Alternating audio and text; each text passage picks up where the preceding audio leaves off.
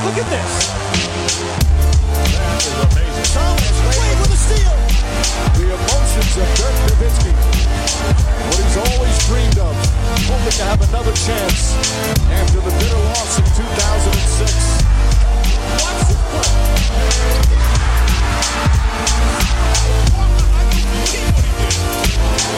That is amazing. Hallo und willkommen zu Gutnext, dem deutschen Basketball-Podcast im Internet. Mein Name ist André Vogt und ich begrüße euch zur neuen Folge unseres kleinen, aber feinen Basketball-Hörspiels. Heute mit Rapid Direction Nummer 21 vom 2. September 2020. Kamal Anthony, gerade ausgeschieden aus den NBA Playoffs, auch schon ein paar Tage her, jetzt wenn wir ehrlich sind, ähm, hat gegen die Lakers verloren und danach hat er gesagt, Mensch, also ich glaube, ich habe eine Heimat gefunden hier in Portland. Äh, mich freuen, wieder dabei zu sein nächstes Jahr. Er wird ja Free Agent.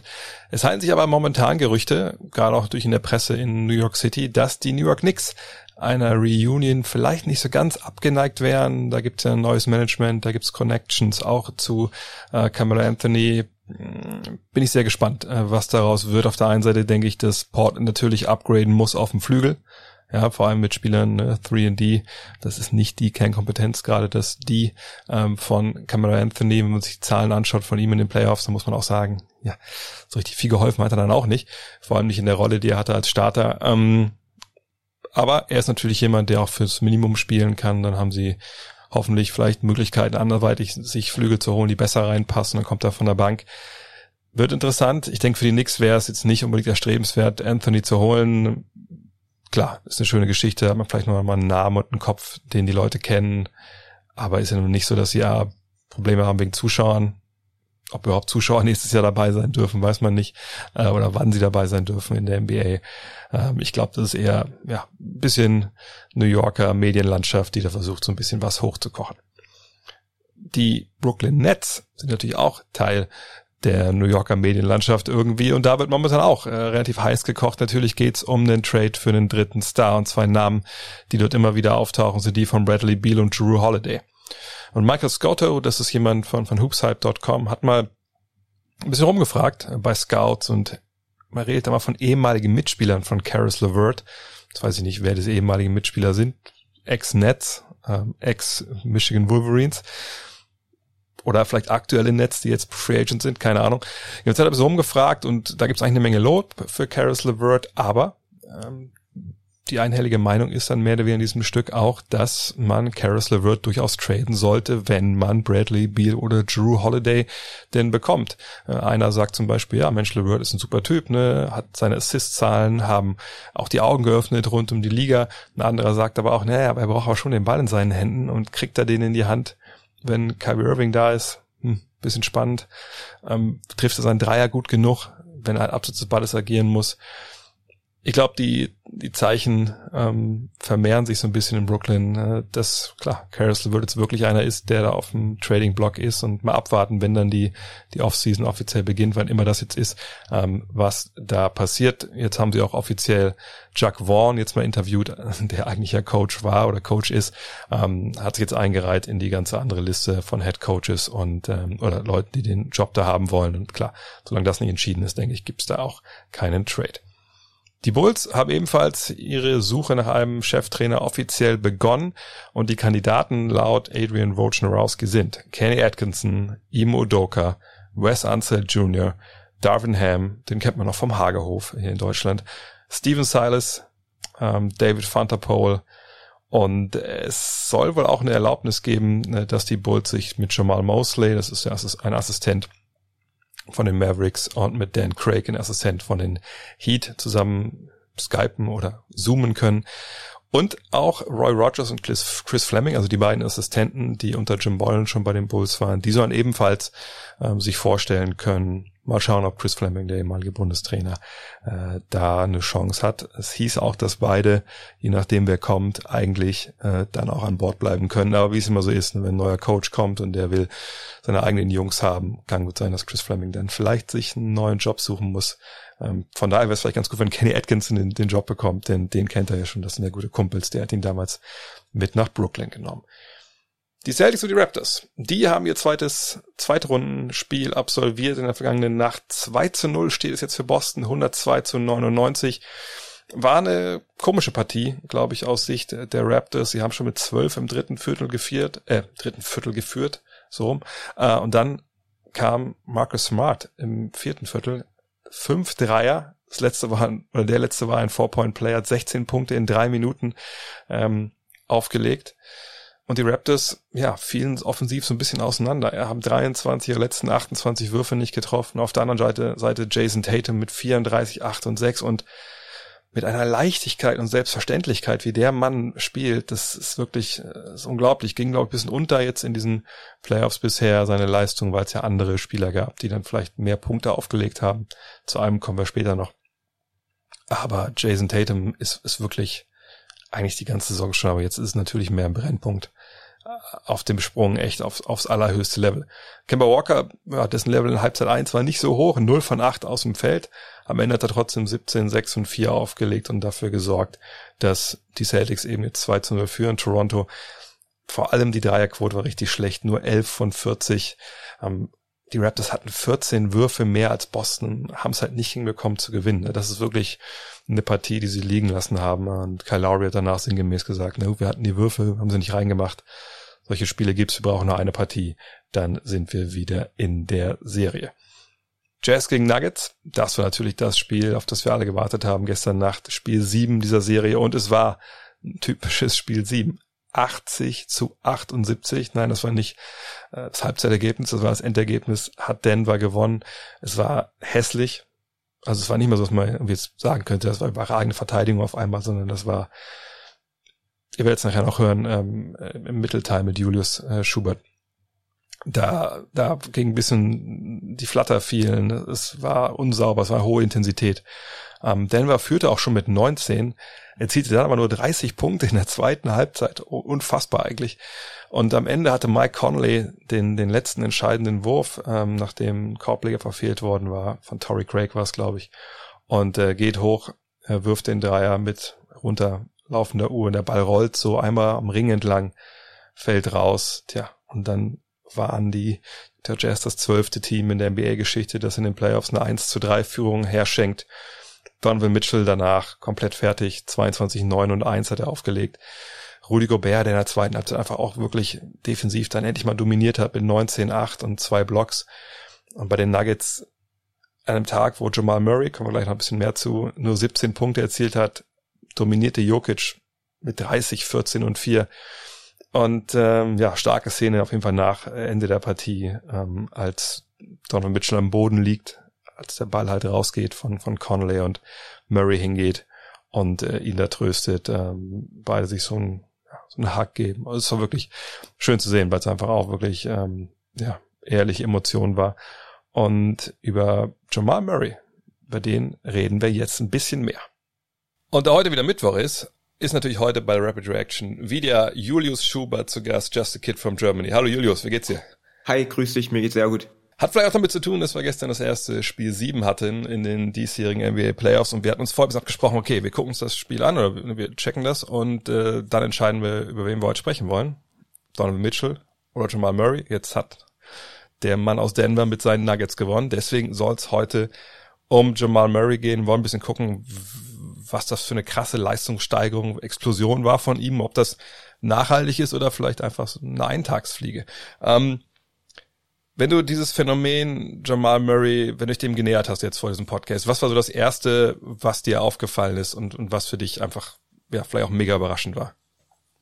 Für mich war mega überraschend, wie er jetzt quasi von einem, von einem ordentlichen Scorer, der, der quasi immer war, wirklich unfassbar explodiert ist und einfach über die ersten sechs Spiele vor allem einfach alles getroffen hat und da wirklich ähm, während der Regular Season war er so was wie die ähm, sekundäre Option im Team hinter, hinter Nikola Jokic, sekundärer Playmaker, der da ähm, im Schatten ein bisschen, ein bisschen agiert, aber man hat das wirklich in diesen Playoffs gesehen und das belegen auch die Zahlen, die wir uns ja dann nachher mal angucken können, dass er quasi wirklich da in, vor allem in den ersten sechs Spielen quasi der Anführer, also nicht direkt der Anführer der Offense, aber der Spieler war, der quasi diese Offense äh, dirigiert hat und der die meisten Touches hatte und der da die meisten Würfe genommen hat. Und das ist halt für mich was, womit ich so nicht gerechnet habe, dass man da, sicherlich war das von Anfang an nicht so geplant, dass man da sagt, Murray darf da unendlich viele Würfe nehmen jedes Spiel. Das hat sicherlich auch was damit zu tun, dass er einfach alles getroffen hat. Und warum soll man da als Coach dann sagen,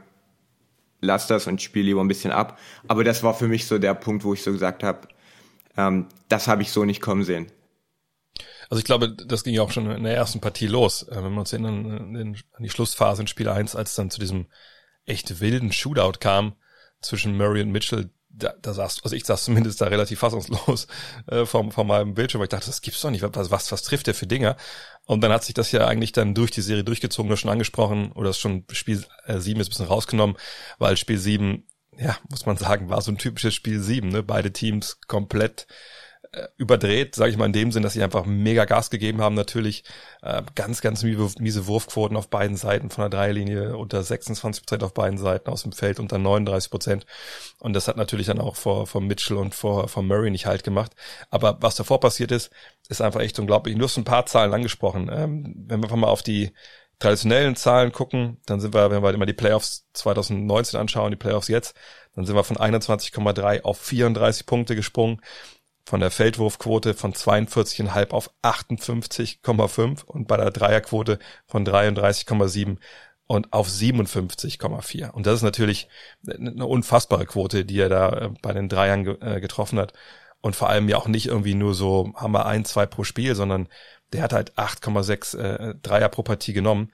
Und das sind natürlich, das ist natürlich Wahnwitz, ähm, was, was er da getroffen hat. Siehst du da oder hast du, wenn du ihn spielen siehst äh, oder spielen gesehen hast jetzt in der Serie, irgendwas anderes gesehen, außer der Erklärung, die man sofort irgendwie parat hat, okay, der war einfach heiß oder, oder hat er Würfe bekommen, die vielleicht, die er vielleicht eh gut trifft, wo die Defense von, von Utah einen Fehler gemacht hat. Warum siehst du diesen, oder was, wie erklärst du diesen Anstieg bei der Dreierquote? Ich denke mal, dass das mehrere Faktoren hat, aber wirklich der größte Faktor war, wie Utah ihn verteidigt hat ich glaube, wir haben da vor zwei Wochen in dem, wir haben ja direkt einen Podcast aufgenommen nach, nach Spiel 1. Und zwar bei aller Liebe für die Defense für Rudy Gobert, man verteidigt halt nach einer Taktik mit dieser Drop Coverage, wo man Spielern, die starke Pull-up-Jump-Shooter sind und die diese Würfe auch lieben, und keiner oder kaum jemand liebt diese Würfe in der NBA mehr als nicht einmal Murray, wo du einfach direkt über den Screen gehst und dann wirklich direkt in den Pull-up-Jumper gehen kannst. Und die hat Murray quasi jedes Mal bekommen, weil A, die, ähm, die Jazz mit ihrem Big Man wirklich abgesunken geblieben sind und da auch nicht bereit waren, großartig den rauszuholen. Und B, man auch bei den Jazz nicht wirklich Spieler hatte, die sich dann auch wirklich durch diesen Screen kämpfen können oder wirklich über diesen springen können und dann quasi sofort wieder an dir dran sind. Und deswegen konnte er quasi, wann immer er wollte, in diesen, in diesen Jumpshot gehen. Und da hat Denver dann einfach gesagt, okay, wenn das funktioniert, dann bleiben wir bei dieser Taktik, dann, dann belassen wir das dabei.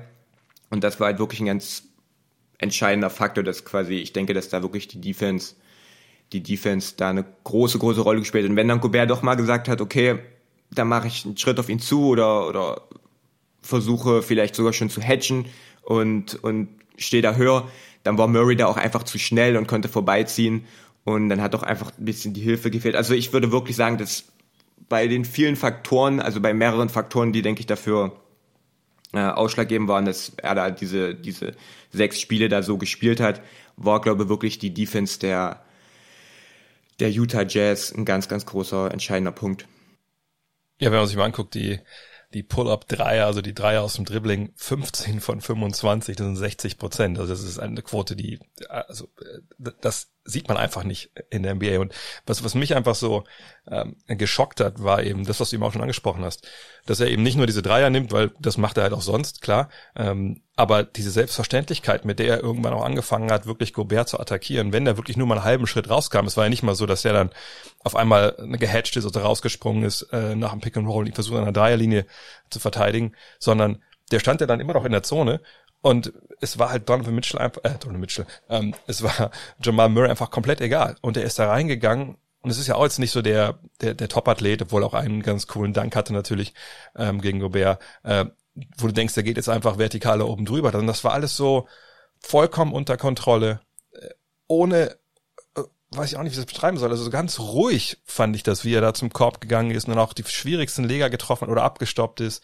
dann Fadeaways für den hat irgendwann echt alles gepasst. Und ich glaube, das ist ein gutes Beispiel für Flow, ne? dieses Konzept, dass man halt irgendwann so im Moment ist äh, im Basketball, dass man einfach dass das Training übernimmt, man macht einfach die Bewegung, die man vielleicht ähm, schon Ewigkeiten im Sommer gemacht hat. Und die Zahlen belegen das auch so ein bisschen, wenn mal in diese, diese Playtype-Stats reingucken. Ähm, wenn man mal die Playtypes jetzt schaut ähm, aus den Playoffs vergangen, nee, aus der regulären Saison dieses Jahr, da sehen wir zum Beispiel als Pick and Roll Dribble an, hat er pro Ballbesitz, den er abgeschlossen hat, 0,874 Punkte gemacht. So, das klingt erstmal okay, ist es aber eigentlich gar nicht so wirklich das war eigentlich nur so ein Average, aber jetzt in diesen Playoffs sind es 1,24 Punkte. Aus Isolation vorher 0,85, jetzt sind es 1,5.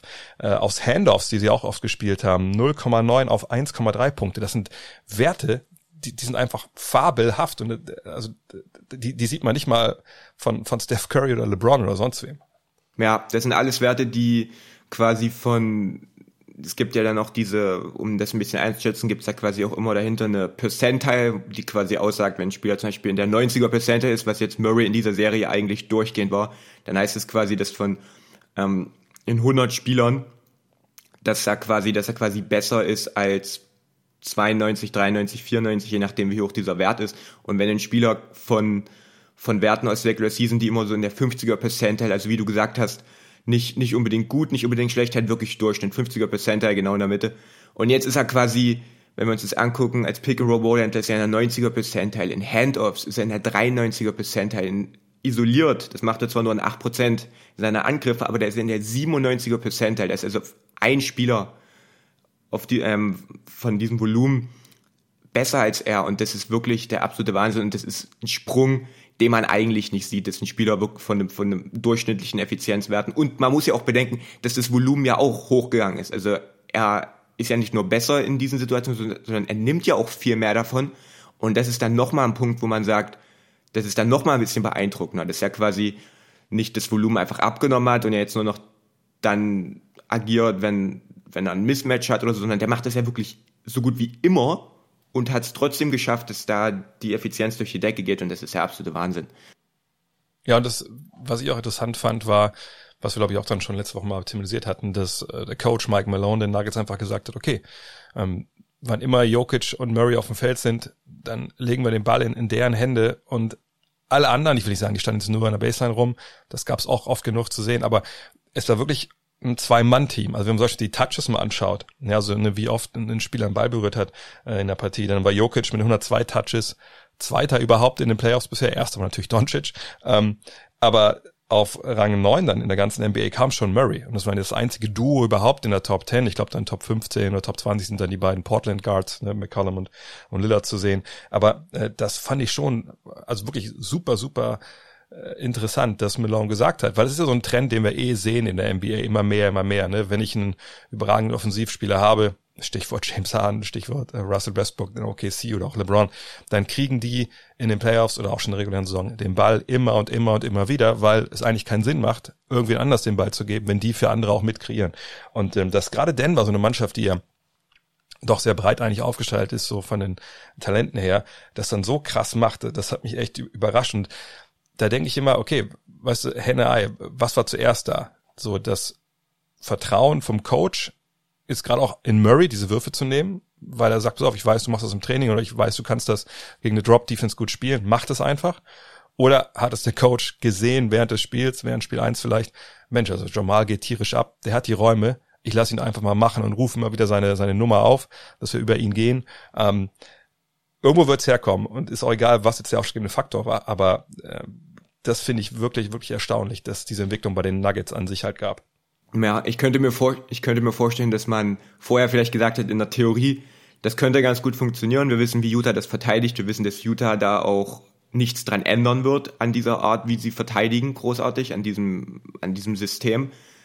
Und dann vielleicht gesagt haben, wir könnten uns vorstellen, dass es funktioniert, probieren wir es mal aus. Und dann hat man wirklich in Spiel 1 gesehen, okay, die haben absolut keine Chance, das irgendwie aufzuhalten und dann gesagt hat, okay, warum, warum sollten wir das ändern? Und, und was du halt schon angesprochen hast, Murray hatte während der regulären Saison hatte eine 25% Usage, also jeder vierte Angriff mit ihm auf dem Feld lief quasi über ihn.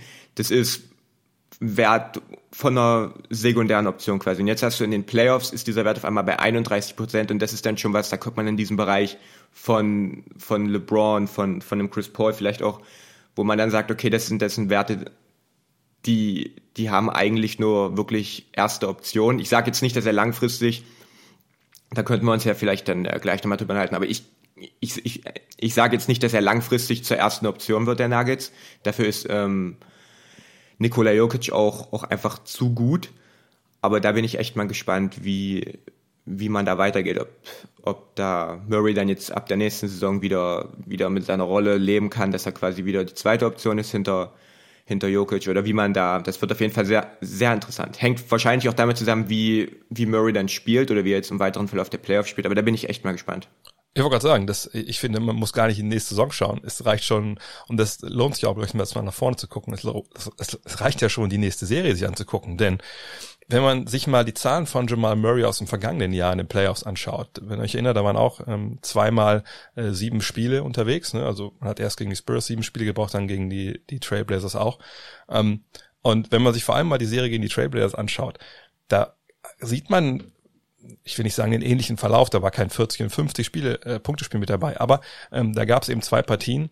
Gut, das eine war auch vierfache Overtime, aber äh, da der 32 Würfe genommen und dann im Spiel drauf waren es auch 20 und dann waren es nochmal 20 und da hat er auch 34 aufgelegt, okay, aber ne, da gab es dann auch diese Spiele mit 15 Punkten, mit 14 Punkten, 18, ne, gegen die Spurs gab es eins mit 6 und da war überhaupt noch nicht überhaupt zu erahnen, was wir jetzt gesehen haben. Und deswegen frage ich mich wirklich, werden wir vielleicht in, in, zwei Wochen hier sitzen und sagen, Mensch, das war eine, eine, krasse Serie von ihm, aber gegen die Clippers, und das ist ja nun mal defensiv ein ganz anderes Kaliber und eine, auch ein ganz anderer Ansatz und eine Mannschaft, die, wenn sie will, das haben wir gegen Luka Doncic gesehen, gerade Pick-and-Roll-Verteidigung auch mal umstellen kann. Dann hatcht eben ein Ivica Subac raus an die Dreierlinie und dann wird gedoppelt und so. Und ich, ich bin wirklich gespannt, ob er sein Spiel so durchbringen kann. Und bei aller Brillanz und, und bei allem Spaß, wie man das gemacht hat und für, für obwohl ich mehrfach da saß, als ich mir alle seine Offensiv ähm, Possessions angeguckt habe, äh, gestern Abend heute Morgen, wie oft ich da halt so wow gesagt habe. Ne?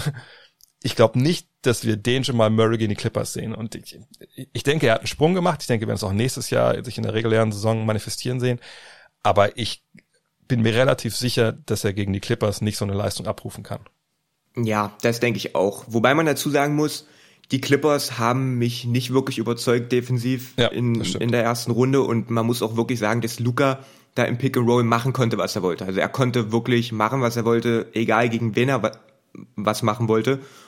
Und das haben die Clippers nicht so richtig in den Griff bekommen, egal ob der Harrell war oder ob Subac war. Und das hat sicherlich auch was mit der Brillanz von Luca zu tun, dass er sich einfach von niemandem stoppen lässt und dann halt auch nicht von den Clippers. Ich denke, dass, dass äh, Murray da nicht einen annähernd so guten Job machen wird, vor allem nicht als Playmaker.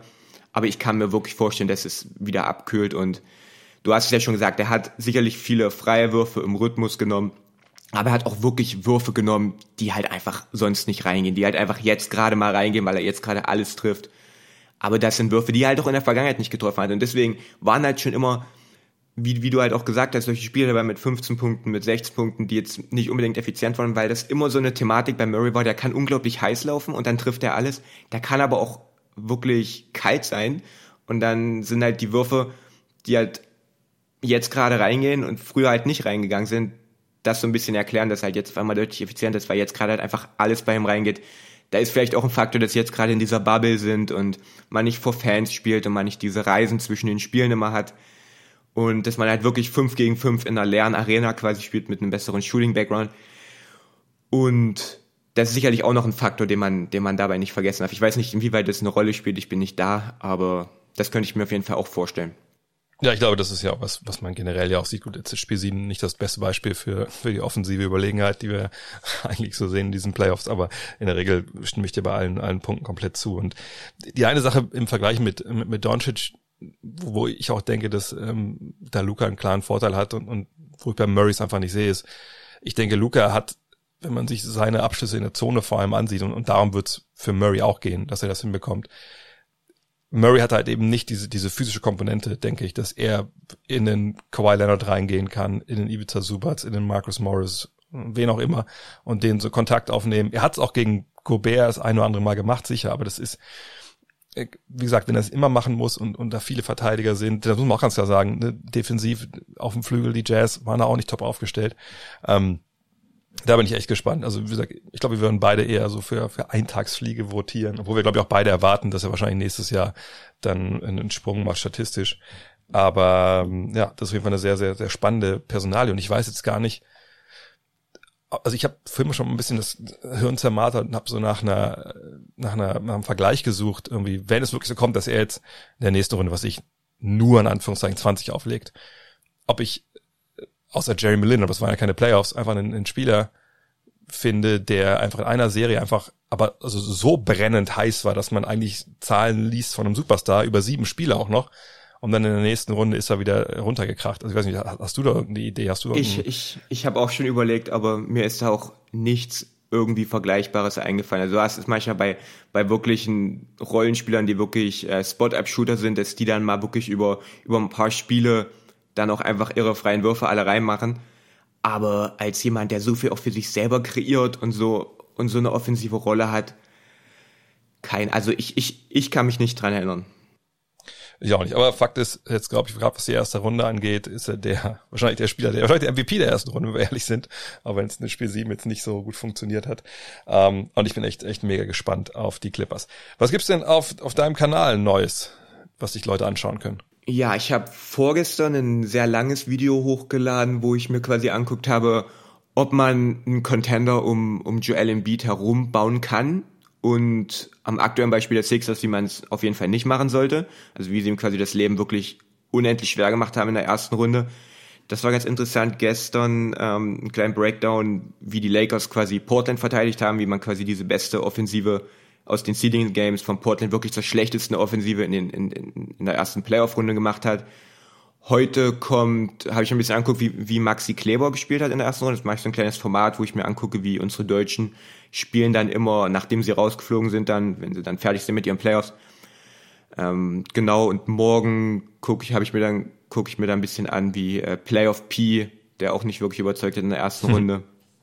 Ähm, bisher spielt und ob das eventuell zum Problem für die Clippers langfristig werden könnte, wenn er seine Form nicht findet. Also jetzt wirklich jeden Tag ein Video und eine ganze Menge coole Projekte. Also eine Menge, was ihr euch angucken könnt, äh, wenn ihr die Rabbit Reactions durchgehört habt schon, dann immer direkt zu Just a Kid from Germany. Julius, dann äh, sprechen wir uns nächste Woche wieder. Mal Auf gucken, was Fall. uns dann einfällt. Dann sehen wir auch schon ein bisschen mehr von Runde zwei und dann wird es ja langsam auch richtig, richtig interessant. Mach's gut. Ciao. Kommen wir zu den Programmhinweise der heutigen Nacht. Gibt ja leider kein frühes Spiel mehr unter der Woche. 0.30 Heat gegen Bucks gehen in Spiel 2. Die Bucks schon ein bisschen unter Zugzwang ähnlich auch wie es die Raptors waren gegen die Celtics, da jetzt nicht mit 0 zu 2 in Rückstand zu geraten. Eric Bledsoe, das war die letzte Meldung heute, weiterhin fraglich, ob er dabei sein wird, ob er seine Muskelverletzung ähm, jetzt soweit auskuriert hat, nach nur anderthalb Tagen. Darf man auch wirklich äh, in Frage stellen. Ich würde eher darauf setzen, dass er nicht dabei ist. Um drei Uhr aber dann natürlich das Spiel der heutigen Nacht. Es steht 3 zu 3 zwischen den Houston Rockets und den Oklahoma City Thunder. Das Ganze live auf the Zone wer macht? Ja, wer spielt dann gegen die Lakers? Ähm, normal würde man, glaube ich, sagen, die Rockets machen das. Aber das ist natürlich ein Spiel, wo, der, wo die ganze Partie über Crunch-Time ist. Und wir haben gesehen, was Russell Westbrook der letzten Crunch-Time gemacht hat. Wir kennen auch sein, ja, sein Arbeitszeugnis so ein bisschen in solchen Situationen. Lag sicherlich nicht nur an ihm, ne, soll man nicht an ihm festmachen, aber das war schon relativ schwach. Ich bin gespannt, wie, wie Mike D'Antoni reagieren wird auch auf die Leistung von Westbrook, der klar einfach noch nicht im Rhythmus ist nach der langen Pause, die er jetzt hatte. Ähm, würde mich nicht wundern, wenn wir heute eine Endphase sehen, wo Westbrook schon auf dem Feld ist, das denke ich schon, aber wo vielleicht der Ball dann viel öfter bei Harden liegt und Harden einfach, wenn er fit ist, wenn er frisch ist oder sich frisch genug fühlt, dann einfach offensiv übernimmt. Auf der anderen Seite dürfen wir echt gespannt sein auf Chris Paul, ähm, der natürlich, wir haben es ja in Spiel 6 gesehen, der, der ist wirklich übermotiviert, richtig, richtig gut dabei. Ähm, was können er, was kann Daniel Gallinari, was kann Shea Gilgis Alexander, der jetzt letztens auch nicht überzeugt hat, was kann Dennis Schröder, äh, sagt der, also der X-Faktor ist für die Thunder, was können die machen? Ähm, super spannendes Spiel heute Nacht um drei Uhr und äh, mal gucken, wer dann gegen die Lakers ran darf. Google des Tages, heute geht es um einen Spieler, der momentan gar nicht so im Fokus steht und deswegen habe ich mir überlegt, ach komm, über den gibt es einen, einen unglaublich äh, coolen Text, eine coole Geschichte. Steph Curry, Circle, Virginia. Steph Curry, der Basketballer von den Golden State Warriors, die Älteren werden sich erinnern, Circle, also wie Kreis, und Virginia, wie der Bundesstaat. Da findet ihr eine schöne Geschichte über äh, Steph Curry. Ähm, abschließend noch ein, ein Wort in eigener Sache. Ähm, es wird wahrscheinlich bei Gut Next hier in den kommenden Wochen und Monaten nicht zu 100% so laufen, wie, wie ich das gerne würde oder wie ihr das erwartet. Ähm, ich hatte das ja auch schon mal angerissen auf, äh, auf Social Media und wollte eigentlich gar nicht großartig mehr darüber sagen, aber jetzt kamen schon so viele Nachfragen und, und, und Anfragen und ähm, da ich früher oder später sowieso darüber reden muss, dann mache ich es am besten vielleicht jetzt. Ähm, also es gibt bei mir im, im engsten Familienkreis ähm, einen schweren Krankheitsfall und ähm, das wird mir einfach äh, nicht erlauben, so mit 100 Prozent hier dabei zu sein, wie, wie ich es gerne möchte, vor allem natürlich auch in den Playoffs. Ähm, klar, ich, werde Get Next, a Zone, ähm, Five, so wie es geht, ähm, weitermachen. Aber seht mir bitte nach, wenn gerade in Sachen Podcast vielleicht dann mal der eine oder andere, äh, die eine oder andere Folge vielleicht fehlt oder ähm, ein bisschen kürzer ist. Ich werde auch nicht in der Lage sein, so jede, jede Serie per Preview zu bearbeiten etc. pp. Ähm, seht mir das bitte nach. Ähm, aber ja, mehr, mehr wollte ich euch dazu gar nicht sagen. Also wundert euch nicht, wenn vielleicht dann jetzt mal eine Rapid Reaction doch irgendwann fehlt oder mal ein Fragen-Podcast fehlt. Das ist leider gerade alles, alles ein bisschen schwierig. In diesem Sinne, ähm, also danke für euer Verständnis und ähm, bis morgen. Hello. Look at this. The emotions of Dirk Nowitzki. What he's always dreamed of. Hoping to have another chance after the bitter loss in 2006. Watch this play.